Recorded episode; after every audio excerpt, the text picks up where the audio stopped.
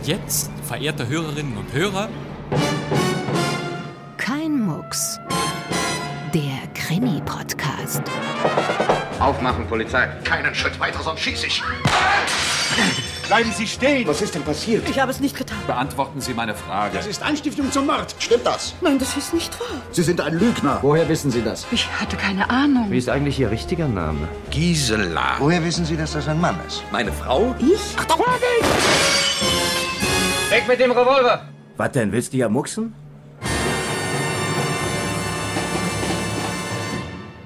Ja, kein Mucks mit Bastian Pastewka am Mikrofon. Herzlich willkommen. Dies ist Ihr seltsamer Krimi-Podcast mit Hörspielspezialitäten. Wir greifen in die Archive und zaubern dort allerlei Kurioses hervor. Und im alten wie im neuen Jahr gilt, An jedem Donnerstag werden wir Ihnen Hörspiele bringen. Eine kurze Einführung wird auf das jeweilige Hörspiel und seinen Autor eingehen. So ist es. Sämtliche ARD-Anstalten und der Deutschlandfunk Kultur präsentieren in kein Mucks Kriminalgeschichten aus alter Zeit. Und das mit gewohnter Seriosität. Guten Abend, meine Damen und Herren. Wir begrüßen Sie zu unserem Hörspielabend. Ja, das tun wir. Diesmal haben wir ein vollkommen außergewöhnliches Krimi-Fundstück für Sie. Im Hörspielstudio senden wir heute in einer stereophonen Aufnahme Eine Produktion aus dem Jahr 2011. Ja, ich weiß, das ist jetzt ein Schock für Sie. Normalerweise gibt es hier Krimi-Oldies mit Knistergarantie. Doch tatsächlich gehört das Stück Clarimont, das wir jetzt wiederholen, zu den jüngsten Hörspielen unserer Auswahl. Sie müssen sich also auf ungewöhnliche Schwankungen zwischen dem rechten und linken Audiokanal gefasst machen. Es handelt sich dabei um verblüffende Tonpegelunterscheidungen im jetzt angesagten Stereoverfahren. Das bedeutet klangschöne, störungsfrei und besonders bei Musik voller und reine. Ja, das ist ja wirklich unglaublich. Und trotzdem ist Clarimont ein historischer Stoff, eine Erzählung des Autors Hans-Heinz Evers, die im Jahr 1908 entstand. Der Sender Deutschlandradio Kultur, das ist der heutige Deutschlandfunk Kultur, hat diese Hörspielfassung 2011 produziert und sie ist glänzend besetzt. Rosemarie Fendel, Sven Lehmann und später dazukommend Markus Meyer spielen die Hauptrollen. Meyer trägt dieses Hörspiel mühelos alleine. Es ist eine, wie ich finde, herausragende darstellerische Leistung. Hans-Heinz Evers Buchvorlage heißt übrigens nicht Clarimont, sondern Die Spinne. Wir sind in einer kleinen Pension in Paris irgendwann vor 120 Jahren. Die Inhaberin Madame Dubonnet kann es nicht glauben. In Zimmer 7 wurde ein Toter gefunden. Der Mann hat sich offenbar das Leben genommen. Ein Kommissar und ein Arzt ermitteln, denn in eben diesem Zimmer 7 kam es schon zu weiteren Todesfällen. Aber ungewöhnliche Spuren gibt es keine, bis auf eine schwarze Spinne.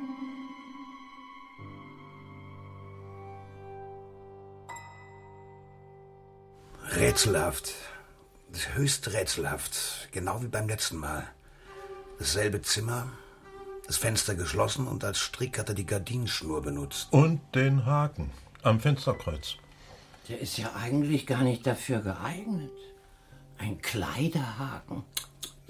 Ja, ja, Madame Dubonnet, das haben Sie uns vergangene Woche schon erzählt, ja. Aber er ist offensichtlich stark genug, einen erwachsenen Menschen zu halten. Das ist rätselhaft. Auch diese Haltung. Doktor, die Beine liegen fast bis zu den Knien auf dem Boden. Ja, das Fenster ist halt sehr niedrig. Und das spricht dafür, dass er eine starke Energie bei der Ausführung seiner Absicht aufgebracht haben muss. Mhm. Ja, was wissen Sie von ihm, Madame? Ja, nicht viel. Ein Artist. Wie fast alle meine Gäste. Wir sind ja hier auf dem Montmartre, Herr Kommissar. Und aber das ist der zweite seltsame Todesfall innerhalb einer Woche. In demselben Zimmer. Das hat für mich sehr unangenehme Folgen. Einige meiner Gäste sind schon ausgezogen. Andere Stammgäste kommen bestimmt nicht wieder. Bitte, Herr Kommissar, tun Sie mir den Gefallen und tun Sie etwas. Ja, ja, Madame Dubonnet, ja, ja. Ähm, Sie können die Leiche abnehmen, meine Herren. Ist gut, Herr Kommissar. So. Also, Teufel. Wieder so ein Biest. Was ist? Ist was? Äh, Nein, aber da im Mundwinkel, da krabbelt eine große schwarze Spinne. Boah. Clarimond nach einer Erzählung von Hans-Heinz Evers. Wissen wir den Namen? Krause. Äh, Karl Krause aus Berlin. Ja, er war Fahrradverwandlungskünstler im Cirque Medrano, gleich um die Ecke. Schon zwei Tage nach dem letzten Fall hat er Zimmer Nummer 7 bezogen. Wer hat ihn gefunden? Als er nicht zur Vorstellung erschienen ist, äh, da hat der Direktor den Theaterdiener hier zu mir geschickt und der hat ihn so vorgefunden. Das Zimmer war nicht verschlossen. Nein. Er hängt am Fensterkreuz. Unter den durchaus gleichen Umständen. Und wieder ein Freitag. Doch rätselhaft. Ja. Wohl wahr, Doktor. Dieser zweite Selbstmord scheint nicht weniger rätselhaft als der vorige. Inspektor Pantin? Karl Krause war 25, ein beliebter Artist. Äh, Er bezog recht hohe Gagen und pflegte sein Leben in vollen Zügen zu genießen, sagt der Direktor vom Cirque Medrano. Familie? Nur seine alte Mutter. Er hat ihr pünktlich an jedem ersten 200 Franc für ihren Lebensunterhalt geschickt. Hat er irgendwas hinterlassen? Irgendwelche Dokumente, einen Brief? Nichts Schriftliches, keinerlei Äußerungen. Wie im ersten Fall.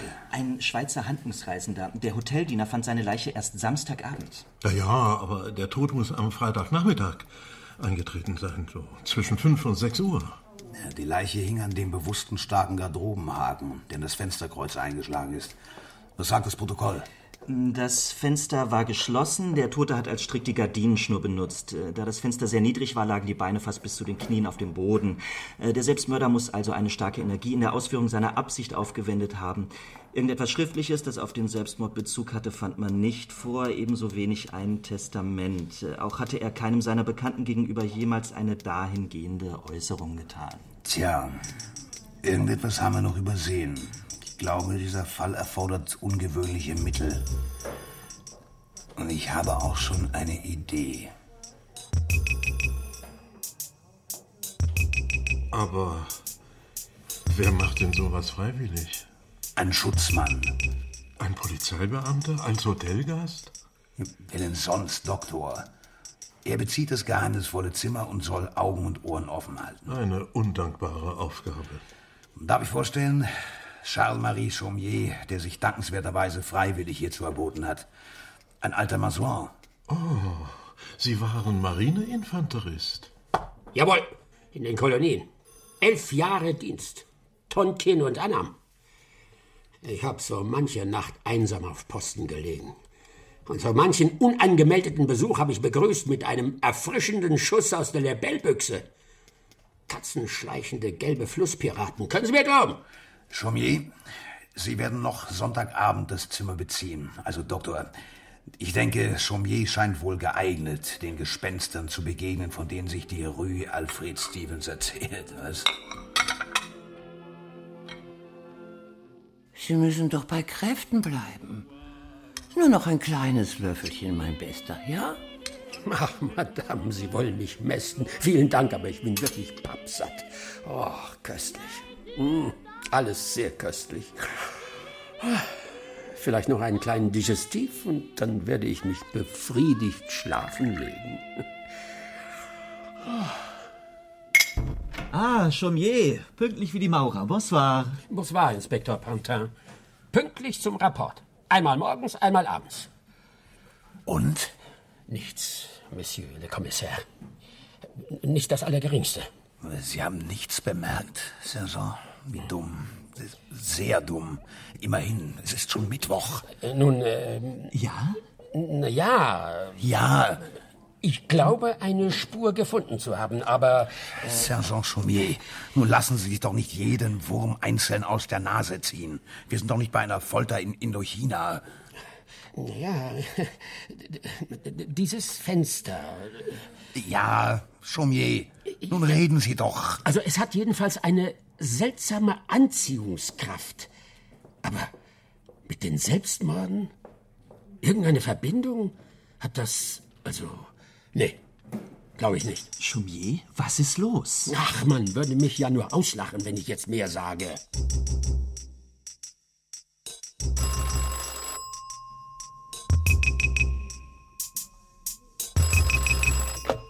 Polizeirevier 9. Arrondissement, Inspektor Patin?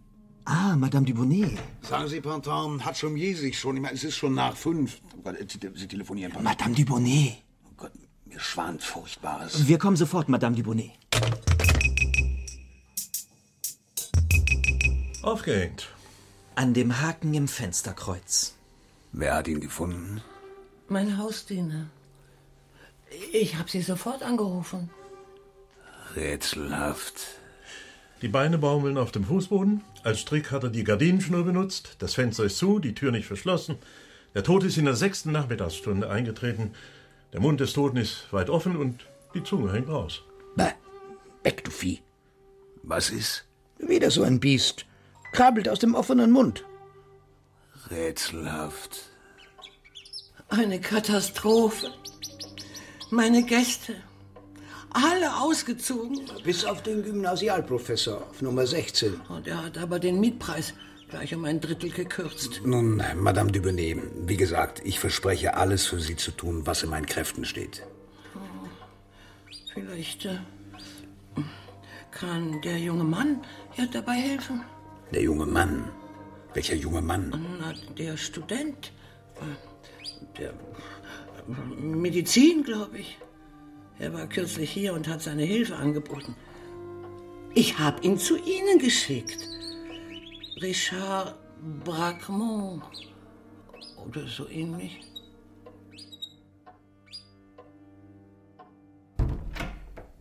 Richard Braquemont?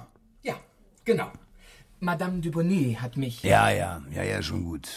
Sie sind ganz schön hartnäckig, mein Lieber. Seit einer ganzen Woche sehe ich Sie Tag für Tag hier rumlungern. Und immer wieder heißt es, ich soll morgen wiederkommen. Was soll diese Art von Bewerbung? Wofür stehen Sie hier Schlange? Wir haben keinen Preis ausgeschrieben für einen Ideenwettbewerb. Aber ich sehe eine Möglichkeit in diesem rätselhaften Fall. Ja, ja, gehen Sie nach Hause, junger Mann. Studieren Sie. Und kommen Sie nicht wieder hierher. Ein für alle Mal ist das überhaupt kein Zweck. Ich danke Ihnen sehr für Ihren guten Willen, aber wir haben absolut keine Verwendung für dilettantische Lainkräfte. Wenn Sie nicht irgendeinen ausgearbeiteten Operationsplan haben, dann... Ich hätte einen Plan. Gut, aber recht gefährlich. Und am Ende, wer weiß, findet er denselben Schluss wie die Tätigkeit Ihres Sergeanten. Ja, eigentlich habe ich keine Zeit für so etwas, aber geben Sie mir wenigstens eine Andeutung. Nun, ich weiß nicht viel über den Fall. Nur was in der Presse zu lesen war. Aber eine Kleinigkeit macht mich doch stutzig. Nämlich? Der Freitag. Die Stunde zwischen fünf und sechs am Nachmittag. Es passiert immer zur selben Stunde. Ja gut. Ja, aber da erzählen Sie mir nichts Neues. Vielleicht hat dieses Mysterium einen religiösen Hintergrund. Sind Sie gläubig? Warum? Unter allen Stunden der Woche gibt es eine, die einen geheimnisvollen, seltsamen Einfluss hat. Die Stunde, in der Christus aus seinem Grabe verschwunden ist, um zur Hölle niederzufahren. Die sechste Abendstunde des letzten Tages der jüdischen Woche. Es geschah aber gegen die sechste Stunde, da kam eine große Finsternis. Ach. Nun ja, vielleicht ein Ritual, eine Sekte, ein Wahn, ein apokalyptischer Reiter. Schauen Sie mal in der Bibel nach. Offenbarung Johannes. Sie denken an eine Art jüngstes Gericht? Mehr kann ich Ihnen jetzt auch nicht sagen. Man müsste das prüfen. Ja, vielleicht. Also gut, wir müssen nach jedem Strohhalm greifen. Willkommen, junger Mann. Willkommen. Stellen Sie Ihre Sachen dorthin und legen Sie erst mal ab. Um das Gepäck kümmert sich dann mein Hausdiener. Ja. Ähm, kann ich den Herrn irgendwas anbieten? Ein Kaffee? Ein Likör? Ja, der Herr Kommissar hat gesagt, es ist alles frei für die Dauer Ihres Aufenthalts.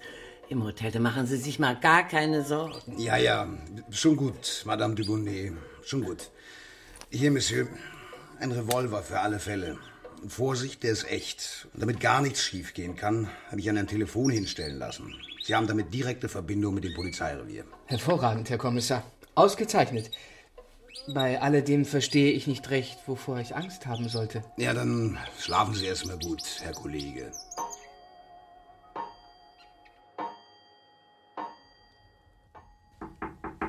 Frühstück, Monsieur Braquemont. Ja. Croissants, Eier, Schinken, Kaffee Und warme Milch. Und wenn Sie noch was brauchen, dann sagen Sie es nur. Hm. Ich mache Ihnen im Salon alles zurecht. Sie können sich ja so lange waschen und anziehen. Und während Sie frühstücken, da kann mein Hausdiener Ihr Zimmer richten. Danke, Madame Dubonnet. Ich komme. Vielen Dank. So. Nun bin ich also hier. Ich weiß recht gut, dass die Sache gefährlich ist, aber ich weiß auch, dass ich ein gemachter Mann bin, wenn es mir gelingt, ihr auf den Grund zu kommen. Schreiben wir zuerst mal den Rapport. Dienst ist Dienst. Montag, 21. Februar. Natürlich ist alles nur ein Bluff. Aber wer weiß. Mal sehen. Wenn der Kommissar vernünftig ist, wird er sagen, hm, gerade deshalb scheint der Brackmore geeignet.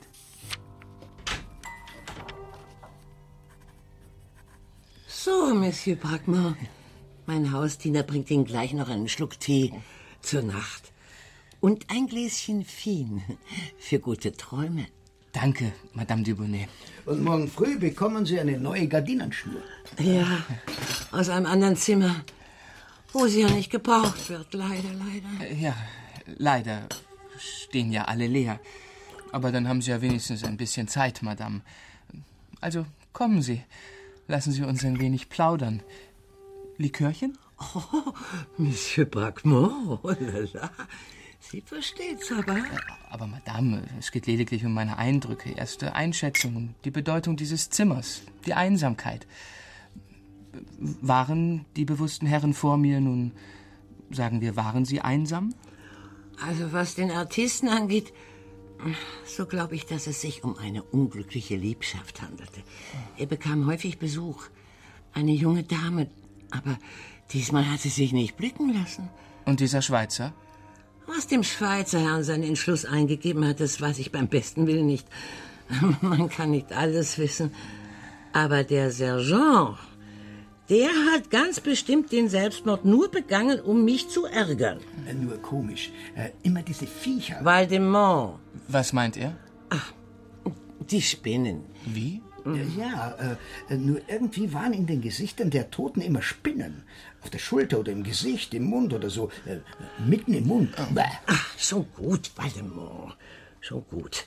Es ist ein altes Haus. Nicht wahr? Natürlich. Wie soll es da keine Spinnen geben? Hm?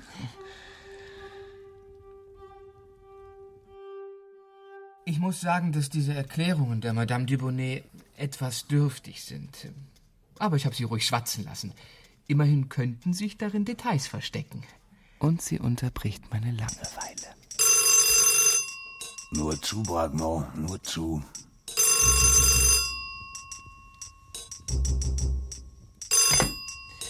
Hallo? Ah, Herr Kommissar. Eine gute ja, Übereinkunft. Danke. Der Kommissar klingelt ein paar Mal am Tage an. Ich sag ihm dann, nein, noch immer nichts, gar nichts. Ja, es geht mir gut, ausgezeichnet. Aber offenbar befriedigt ihn diese Auskunft nicht ganz. Bis später. Ich habe meine medizinischen Bücher hervorgenommen und studiere. So hat meine freiwillige Haft doch auf alle Fälle einen Zweck. Ja, bitte? Ich habe Ihnen eine Kleinigkeit zu essen gemacht, Monsieur Brackmont. So, voilà. Oh. Ach, Madame Dubonnet, Sie sind so gut zu mir. Und einen Schluck Champagner. Das regt an. Und nachher sollten Sie mal ein bisschen an die frische Luft, statt immer nur hier drin zu hocken. Sie könnten mich ein Stück begleiten. Wissen Sie, Madame, die Arbeit, ich stecke darin bis über beide Ohren. Ja, aber ich mache mir Sorgen. Das müssen Sie nicht. Die Arbeit wird mich schon nicht umbringen. Ja, das sagen Sie so in Ihrem jugendlichen Leichtsinn. So viel Unglück in letzter Zeit. Dann müssen Sie mich nicht auch noch aufregen. Freitag, 4. März, 2 Uhr nachmittags. Ich habe ausgezeichnet zu Mittag gespeist. Eine richtige Henkersmahlzeit. Ach ja, Waldemar hat übrigens die Gardinenschnur erneuert. Sie funktioniert jetzt wieder tadellos. Ah, die neue Gardinenschnur. Ja. Ich habe sie mir eingehend betrachtet. Man muss schon einen recht guten Willen haben, um das Beispiel der anderen nachzuahmen. Lieber sitze ich an meinem Tisch. Links das Telefon, rechts der Revolver. Furcht habe ich keine. Gar nicht. Aber neugierig bin ich. Herr Kommissar. Nein, nein, nein, nichts ist passiert. Beinahe hätte ich gesagt, leider. Ja, bitte? Ah, kommen Sie herein, Madame, kommen Sie herein. Ich spreche gerade mit dem Kommissar. Monsieur Braquemont? Ja, Madame ist gerade hereingekommen, sicher, um nach mir zu sehen. Monsieur Braquemont? Gut, Herr Kommissar, bis gleich. Ja. Monsieur Braquemont? Das war bestimmt das achte oder neunte Mal in der vergangenen Stunde. Ungeduldig, dieser Herr. Monsieur Braquemont, wissen Sie, wie spät es ist? Ich denke kurz vor sechs, so oft wie der Kommissar angerufen hat. Nein, nein, sechs ist schon vorbei, längst. Die verhängnisvolle Stunde. Ja, sie kam und ging und war wie alle anderen. Ja, wissen Sie, was das heißt? Eine Woche hat jemand auf Nummer sieben gewohnt, ohne sich aufzuhängen. Ach, das ist doch. Das ist doch fabelhaft. In der Tat, Madame Dubonnet, das ist fabelhaft. Und Sie sollten sich einmal etwas Abwechslung gönnen, nicht immer nur die Bücher und, und, und aus dem Fenster sehen. Natürlich, Madame, natürlich, da haben Sie sicher recht. Das hat der Kommissar auch gesagt. Ich werde ihn gleich treffen. Auf ein Aperitif. Freilich kann ich nicht leugnen, dass ich manchmal einen gewissen Drang verspüre, zum Fenster zu gehen. Oh ja, aber aus anderen Gründen.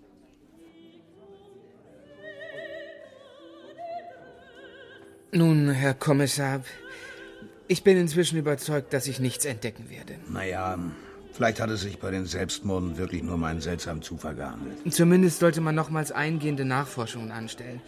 Ich bin überzeugt, dass man schließlich doch die rein persönlichen Gründe finden wird. Ich werde sehen, was man tun kann. Und? Was werden Sie machen? Wollen Sie uns verlassen?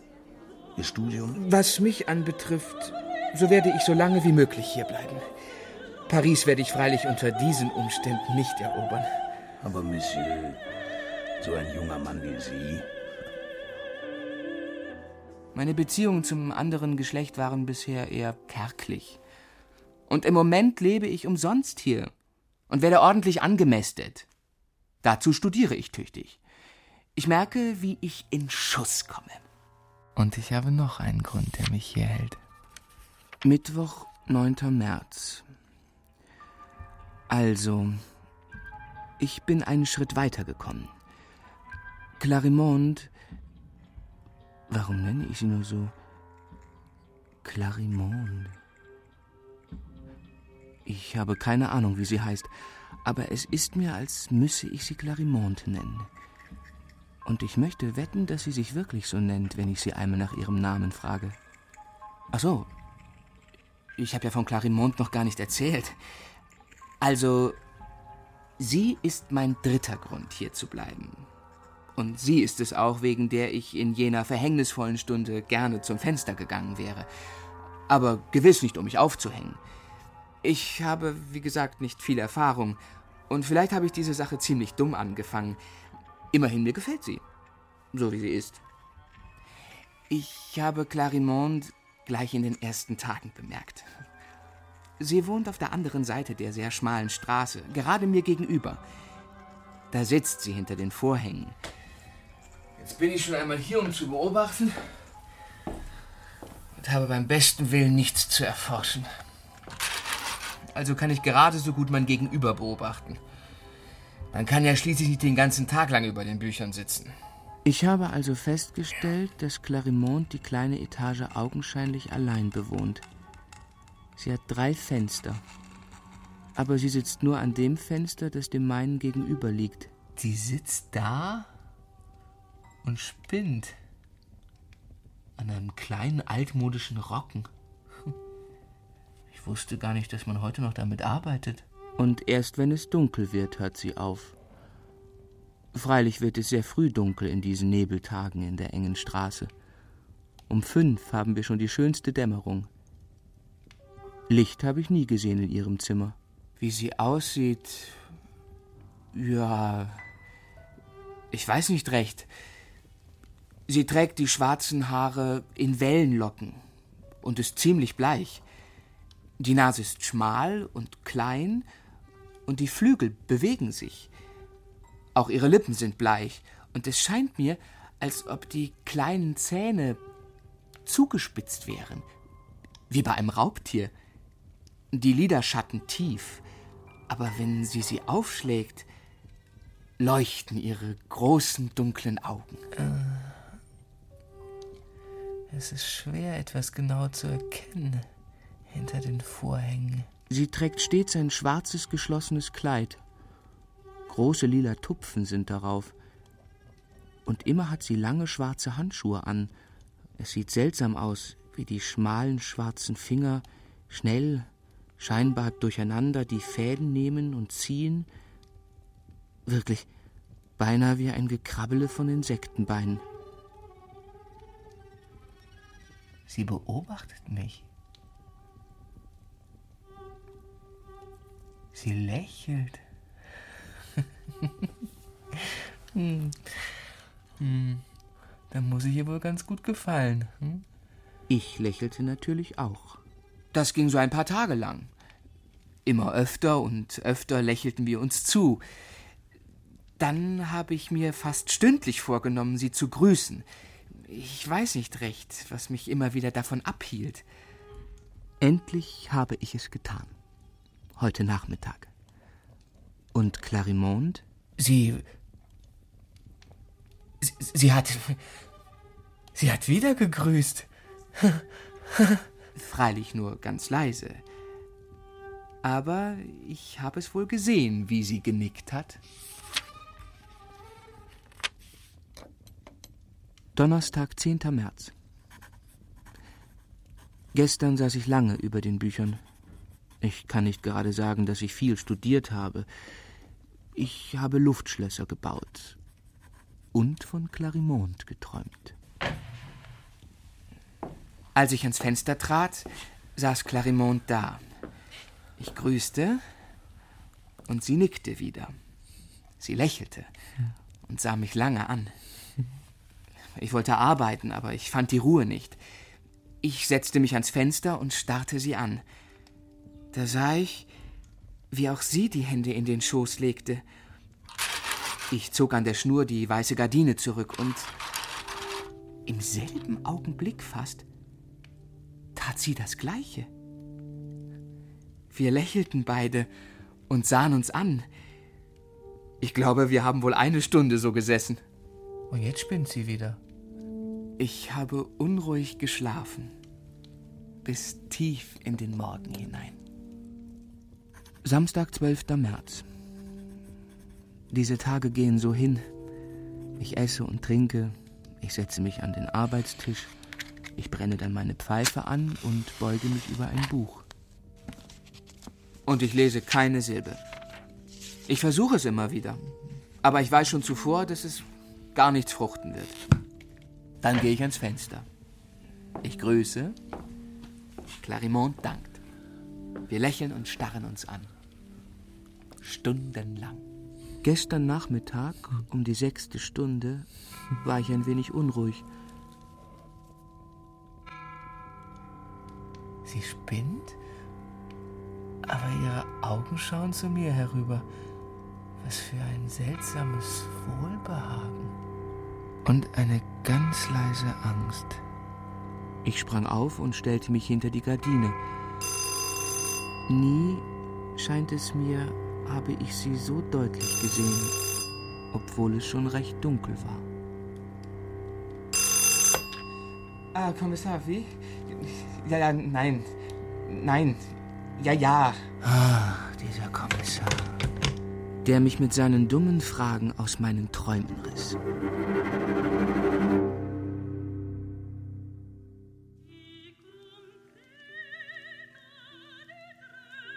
Warum waren Sie so ungehalten gestern Abend am Telefon, mein guter Freund? Man hätte beinahe glauben mögen, ich habe Sie bei einem Tête-à-Tête gestört. Ach, aber ich bitte Sie, Herr Kommissar. Madame de Bonnet. Also, wirklich, Herr Kommissar. Sie und Ihre Verdächtigung. Bringen Sie mir doch den Jungen nicht völlig durcheinander. Das ist ein sehr anständiger junger Mann. Natürlich, Madame de Bonnet. Und er nimmt seine Aufgabe sehr ernst, das kann ich wohl beurteilen. Immerhin haben wir oft genug am Tag Kontakt, nicht wahr? Gewiss, Madame de Bonnet. Freilich, Madame de Bonnet. Und er lebt immerhin schon zwei Wochen lang im Zimmer Nummer 7. Haben Sie gehört, Herr Kommissar? Er lebt. Ja, ja, aber ähm, ich würde gerne außerdem noch ein paar Resultate sehen. Resultate? Nun ja, ich bin einer höchst seltsamen Sache auf der Spur. Etwas Unerhörtes. Wie soll ich sagen? Eine Macht, die uns in Besitz nimmt. Ist Ihnen die Johannes-Offenbarung zu Kopf gestiegen? Nein, im Ernst. Ich kann es nicht genau beschreiben, es ist noch unklar, schemenhaft. Aber es kann uns vernichten. Eine Kraft, eine unheimliche, dunkle Macht, hinreißend, faszinierend, aber auch lähmend. Am Ende tödlich. Es kann. Es wird uns alle. Sie machen mir Angst, mein junger Freund. Wir sehen uns heute Abend. Er hat mir geglaubt.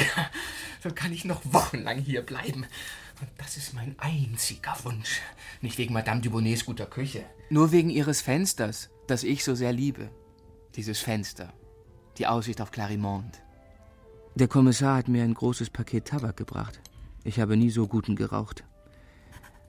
Aber ich kann nicht arbeiten. Ich lese zwei, drei Seiten und wenn ich zu Ende bin, weiß ich, dass ich nicht ein Wort verstanden habe. Das Auge nimmt die Buchstaben auf, aber mein Hirn lehnt jeden Begriff ab. Komisch, als ob es nur noch den einen Gedanken zulasse.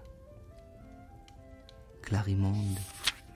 Endlich schiebe ich die Bücher weg, lehne mich tief zurück in meinen Sessel und träume.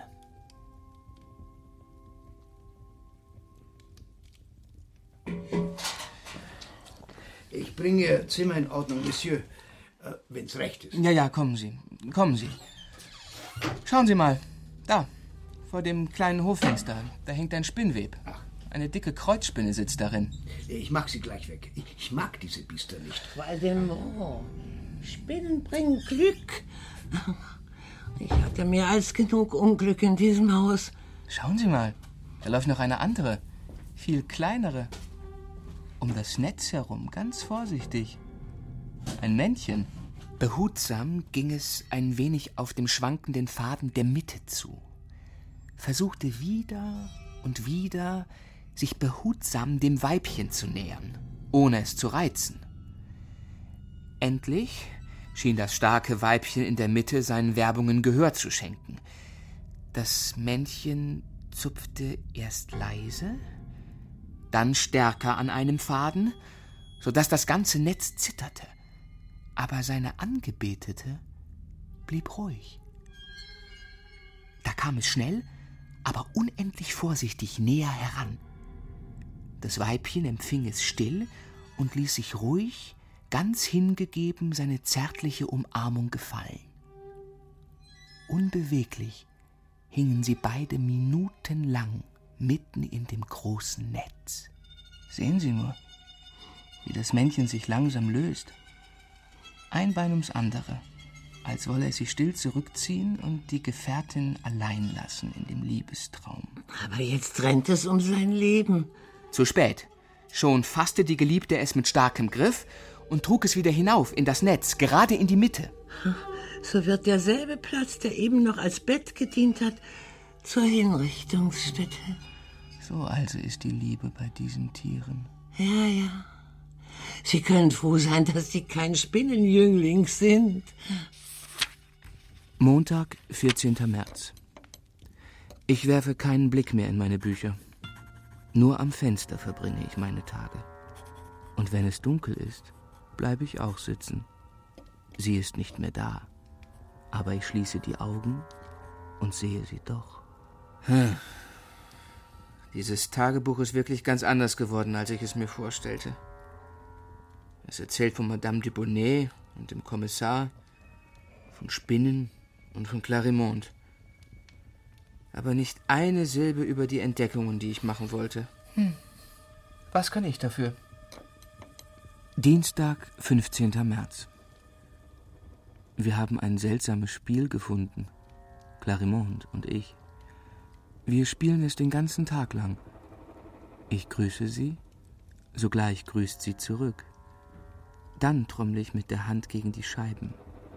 Sie sieht es kaum und schon beginnt sie auch zu trommeln. Ich winke ihr zu, sie winkt wieder. Ich bewege die Lippen, als ob ich zu ihr spreche. Und sie tut dasselbe. Dann streiche ich von der Schläfe mein Haar zurück, und schon ist auch ihre Hand an der Stirne. Ein richtiges Kinderspiel. Und wir lachen beide darüber.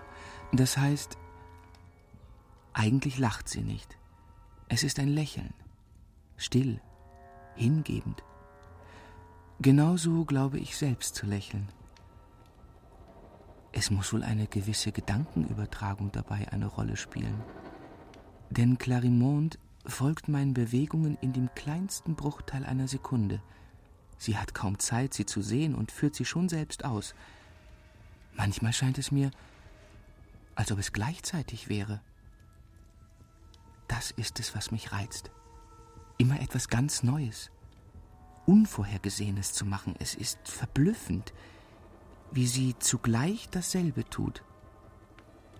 Manchmal versuche ich sie aufs Glatteis zu führen. Ich mache eine Menge von verschiedenen Bewegungen schnell hintereinander, dann dieselben noch einmal und wieder. Schließlich mache ich zum vierten Male dieselbe Reihe, aber wechsle die Folge der Bewegungen oder ich mache eine anders oder lasse eine aus, so wie Kinder, die alle Vögel fliegen hochspielen. Und merkwürdig, nicht ein einziges Mal macht sie eine falsche Bewegung, obwohl ich so schnell wechsle, dass sie kaum jeder einzelne erkennen kann. Hm. Damit verbringe ich meinen Tag. Aber ich habe keine Sekunde das Gefühl, dass ich unnütz die Zeit totschlage. Es ist mir im Gegenteil so, als ob ich nie etwas Wichtigeres getrieben habe. Mittwoch, 16. März. Es wird mir sehr schwer, an etwas zu denken, was sich nicht auf Clarimont bezieht oder vielmehr auf unser Spiel.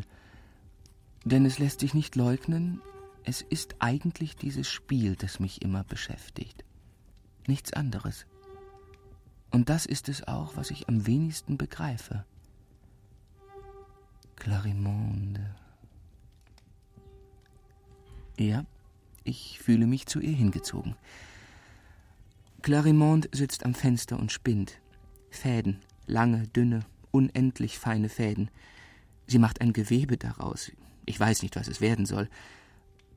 Und ich kann nicht begreifen, wie sie dies Netz machen kann, ohne immer wieder die zarten Fäden zu verwirren und zu zerreißen.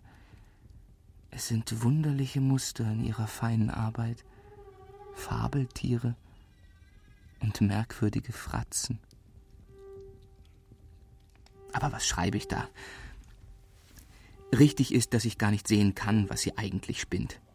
Viel zu fein sind die Fäden. Und doch fühle ich, dass ihre Arbeit genauso ist, wie ich sie sehe. Wenn ich die Augen schließe, Genau so. Donnerstag, 17. März. Ich bin in einer merkwürdigen Aufregung. Ich spreche mit keinem Menschen mehr.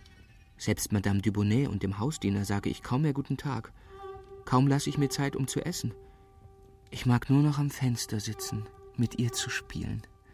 Es ist ein aufregendes Spiel. Wirklich. Das ist es. Und ich habe ein Gefühl, als müsse morgen etwas vorfallen. Freitag, 18. März. Ja, ja, es muss etwas passieren heute. Ich sage mir vor, ganz laut spreche ich zu mir, um meine Stimme zu hören. Deshalb bist du ja hier. Nur deshalb bist du hier.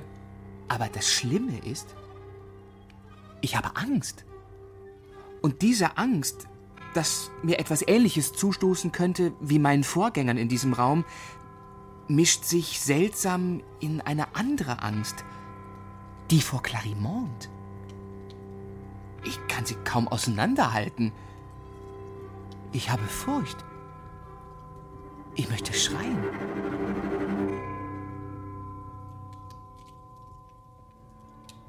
Neun Uhr abends, rasch ein paar Worte in Hut und Mantel. Als es fünf Uhr war, war ich zu Ende mit meiner Kraft. Oh, ich weiß es jetzt gewiss, dass es tatsächlich irgendeine Bewandtnis haben muss mit dieser sechsten Stunde des vorletzten Wochentages. Jetzt lache ich nicht mehr über den Schwindel, den ich dem Kommissar vorgemacht habe. Ich saß auf meinem Sessel, mit Gewalt hielt ich mich da fest, aber es zog mich, riss mich fast zum Fenster. Ich musste spielen mit Clarimond. Und dann wieder sah ich sie da hängen. Den Schweizer Kommis, groß, mit dickem Hals und grauem Stoppelbart, und den schlanken Artisten und den untersetzten, kräftigen Sergeanten. Alle drei sah ich, einen nach dem anderen, und dann zusammen alle drei, an demselben Haken, mit offenen Mündern und weit herausgestreckten Zungen. Und dann sah ich mich selbst, mitten unter ihnen, die Beine tief auf dem Boden schleifend. Ich fühlte keinen Augenblick in mir einen Wunsch, eine Sehnsucht, mich zu erhängen. Ich hatte auch keine Furcht davor, dass ich das tun möchte. Nein, ich hatte nur Angst vor dem Fenster selbst und vor Clarimond, vor etwas Schrecklichem, Ich- Ungewissen, das jetzt kommen musste. Ich hatte den Ich- leidenschaftlichen, unbezwingbaren Wunsch, aufzustehen und doch ans Fenster zu gehen.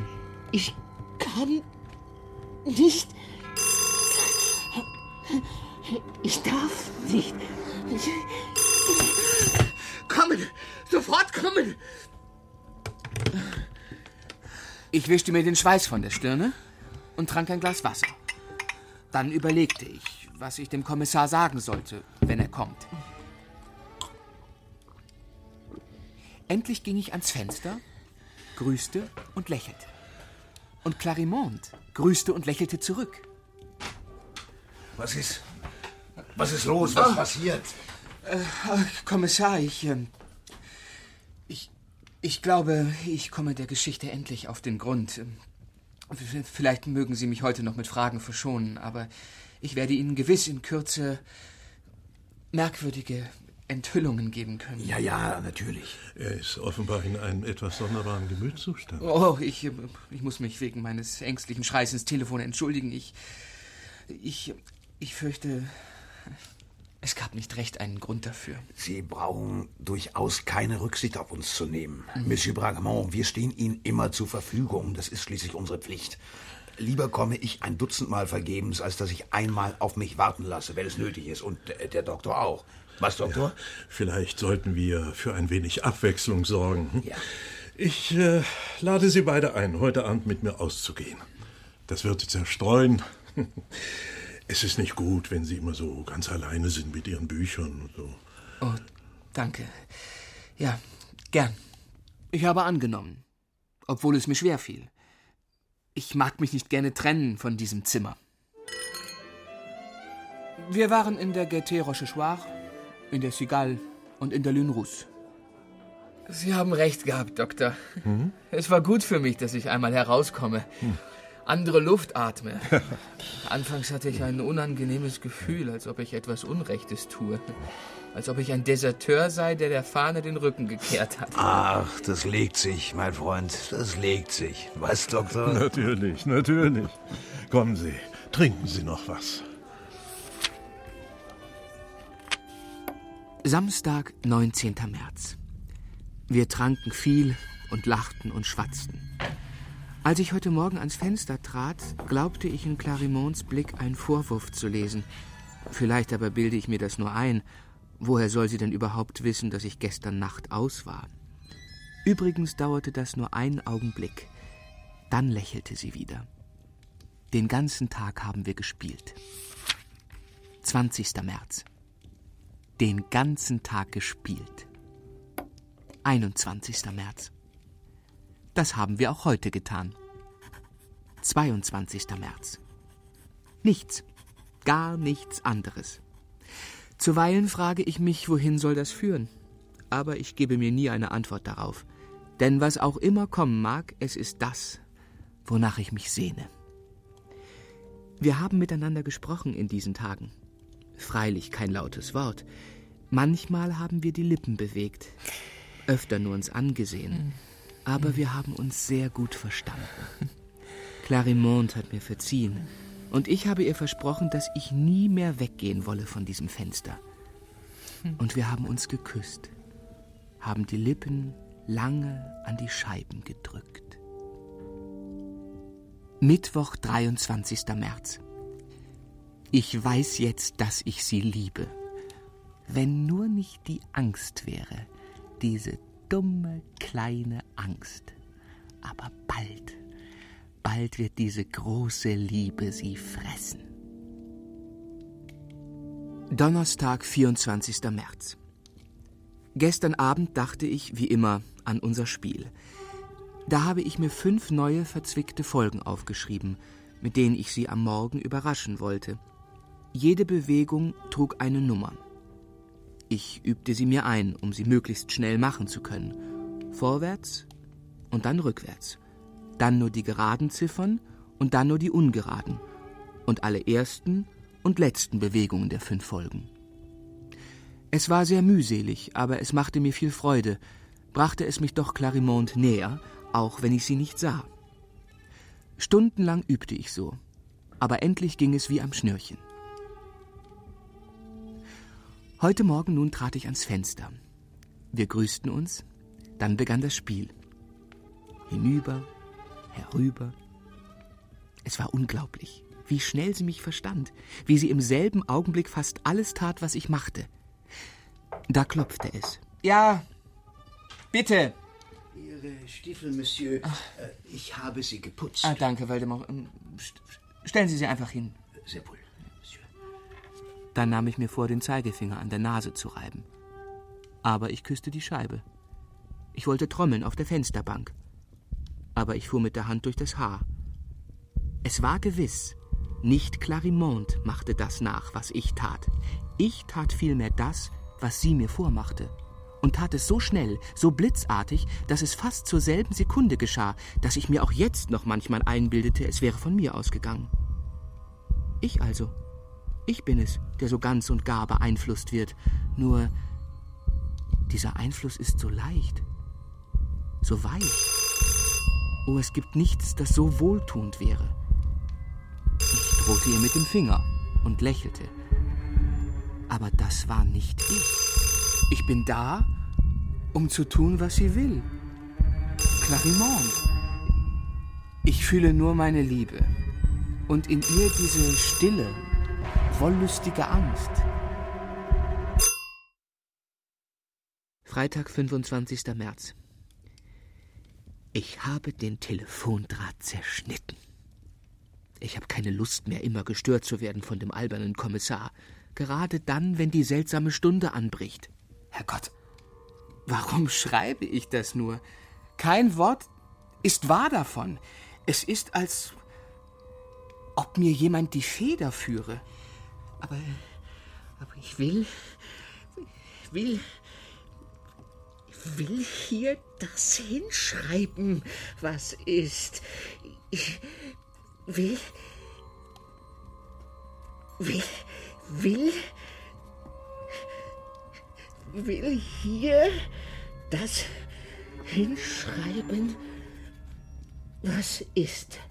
Es kostet mich eine ungeheure Überwindung, aber ich will es tun. Nur einmal noch das, was ich will.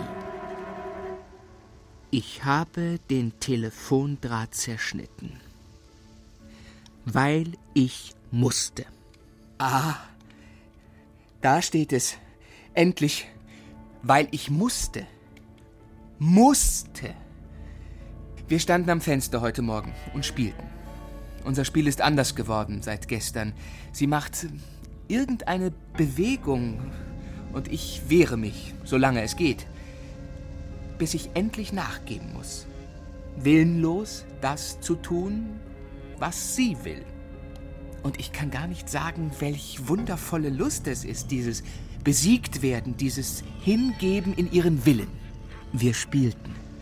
Und dann, plötzlich, stand sie auf, ging zurück in das Zimmer. So dunkel war es, dass ich sie nicht mehr sehen konnte. Sie schien verschwunden im Dunkel. Aber gleich kam sie wieder, trug mit beiden Händen ein Tischtelefon, ganz wie meines.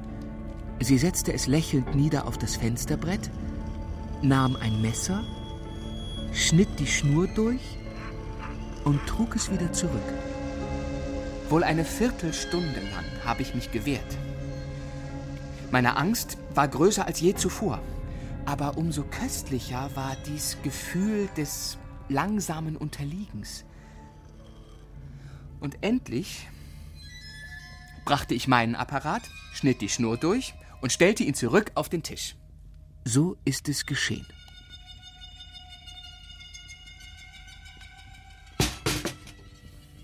Danke, Waldemar. Bitte. Wie spät ist es? Meine Uhr geht nicht recht. Ähm, 5 Uhr 15 ist es, Monsieur. 5 Uhr 15. Ich sitze an meinem Tisch. Ich habe Tee getrunken. Soeben hat der Hausdiener das Geschirr hinausgetragen. Ich habe ihn nach der Zeit gefragt. Meine Uhr geht nicht recht. 5 Uhr 15. Ich weiß, wenn, wenn ich es aufsehe, wird Clarimont irgendetwas tun. Sie wird irgendetwas tun, das ich auch tun muss. Schau erst gar nicht hin. Nein, ich sehe doch auf. Sie steht da. Und lächelt. Wenn ich doch den Blick abwenden könnte. Nun, nun geht sie zur Gardine. Sie nimmt die Schnur ab. Rot ist sie, genauso wie die meines Fensters. Sie macht eine Schlinge. Sie hängt die Schnur oben an den Haken des Fensterkreuzes.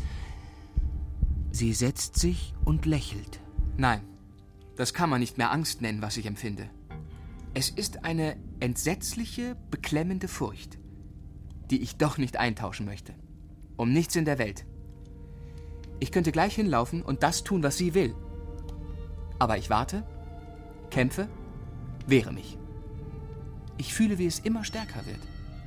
Mit jeder Minute. So. Ich sitze wieder hier. Ich bin rasch hingelaufen und habe getan, was sie wollte. Die Schnur genommen, die Schlinge gemacht und an den Haken gehängt. Aber jetzt will ich nicht mehr aufsehen. Ich will nur hierhin auf das Papier starren.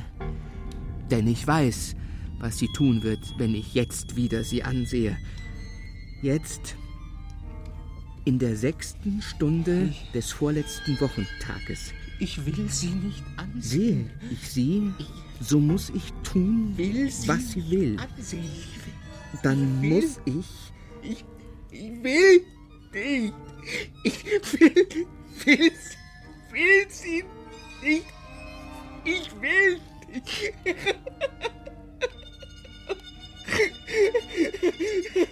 Nein, ich lache nicht.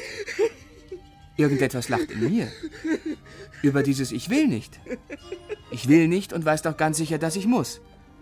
Ich muss sie ansehen. Ich muss. Muss es tun. Und dann das Übrige. Ich schreibe. Schnell, schnell, um noch länger hier zu sitzen, um diese Sekunden der Schmerzen auszudehnen, die meiner Liebe Lüste ins Unendliche steigern. Noch mehr, noch länger. Diese atemlosen Leiden, die höchste Wollust sind.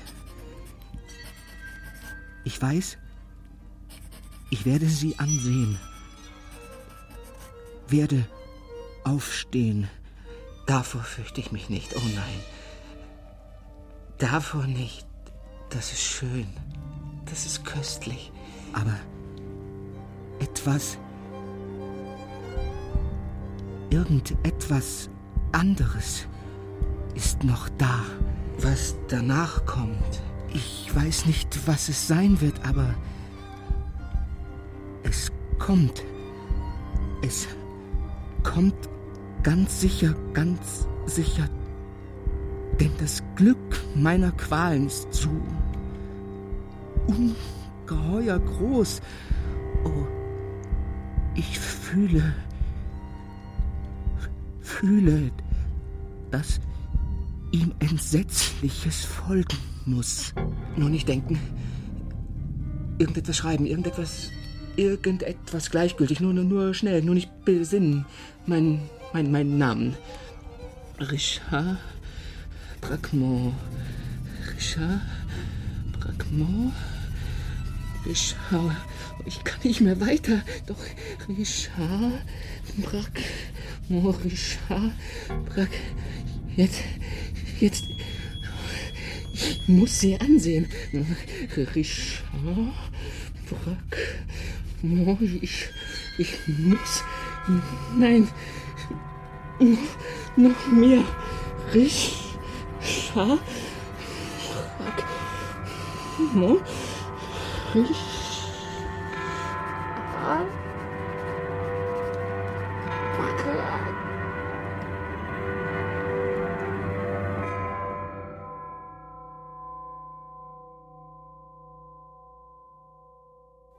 Herr Kommissar. Zimmer Nummer 7, Richard Braquemont am Fensterkreuz. Ich hab's geahnt.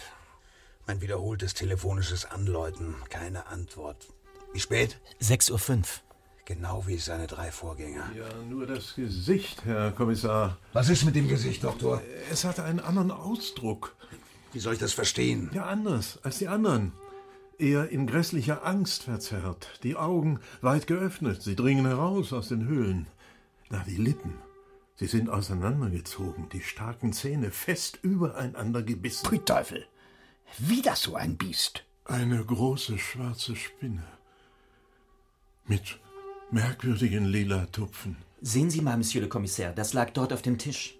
Tagebuch des Richard Braquemont, Student der Medizin. Ja, wir haben es schon untersucht. Ja, und irgendwelche Hinweise? Ja, es gibt gewisse Andeutungen auf die Wohnung im gegenüberliegenden Haus, in der zweiten Etage. Und? Nichts. Wir waren dort. Und? Nun, die zweite Etage, sie steht seit Monaten leer. Gänzlich unbewohnt.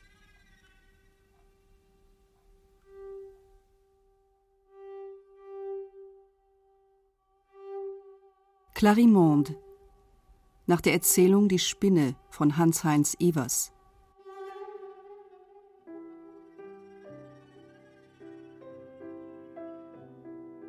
Es spielten Braquemont Markus Meyer, Kommissar Sven Lehmann, Madame Dubonnet Rosemarie Fendel, Hausdiener Ernst Konarek, Doktor Wolfgang Hüpper, Chaumier Walter Renneisen, Inspektor Pantin Christian Brey. Ton und Technik Rolf Knapp und Anke Schlipf. Regieassistenz Beate Becker. Bearbeitung und Regie Uwe Scharek.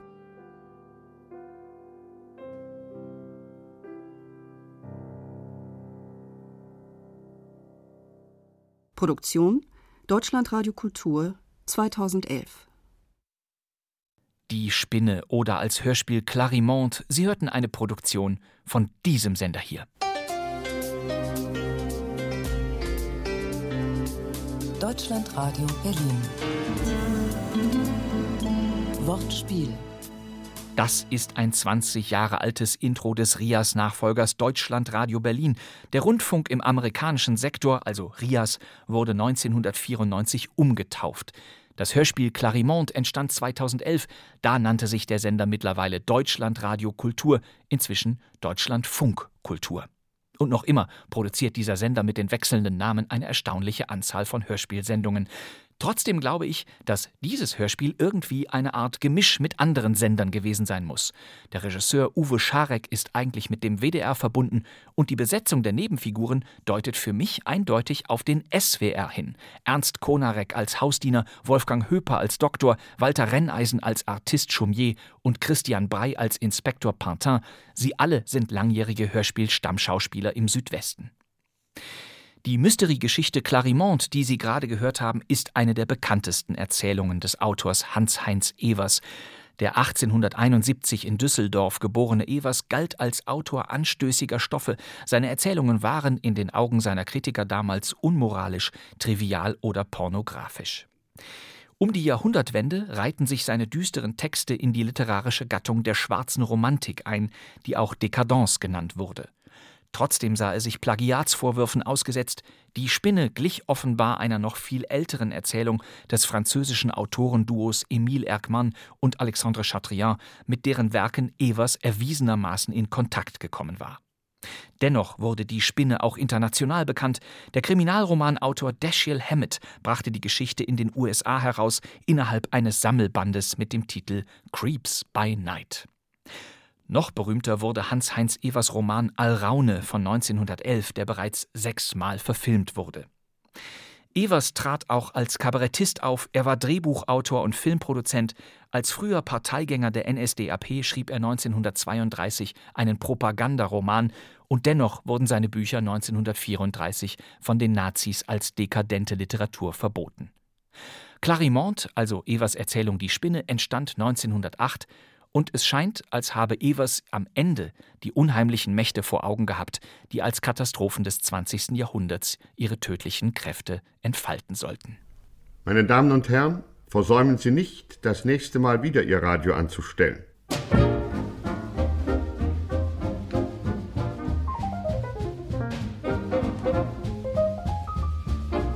Das war kein Mucks, der Krimi-Podcast mit Radiokuriositäten. Den Wünschen vieler Hörer entsprechend Senden wir kein Mucks weiter und weiter, auch im neuen Jahr immer donnerstags, zuerst in der ARD-Audiothek, aber auch da, wo Sie Podcasts sonst empfangen wollen. Und ich glaube, damit können wir hier diesen Fall abschließen.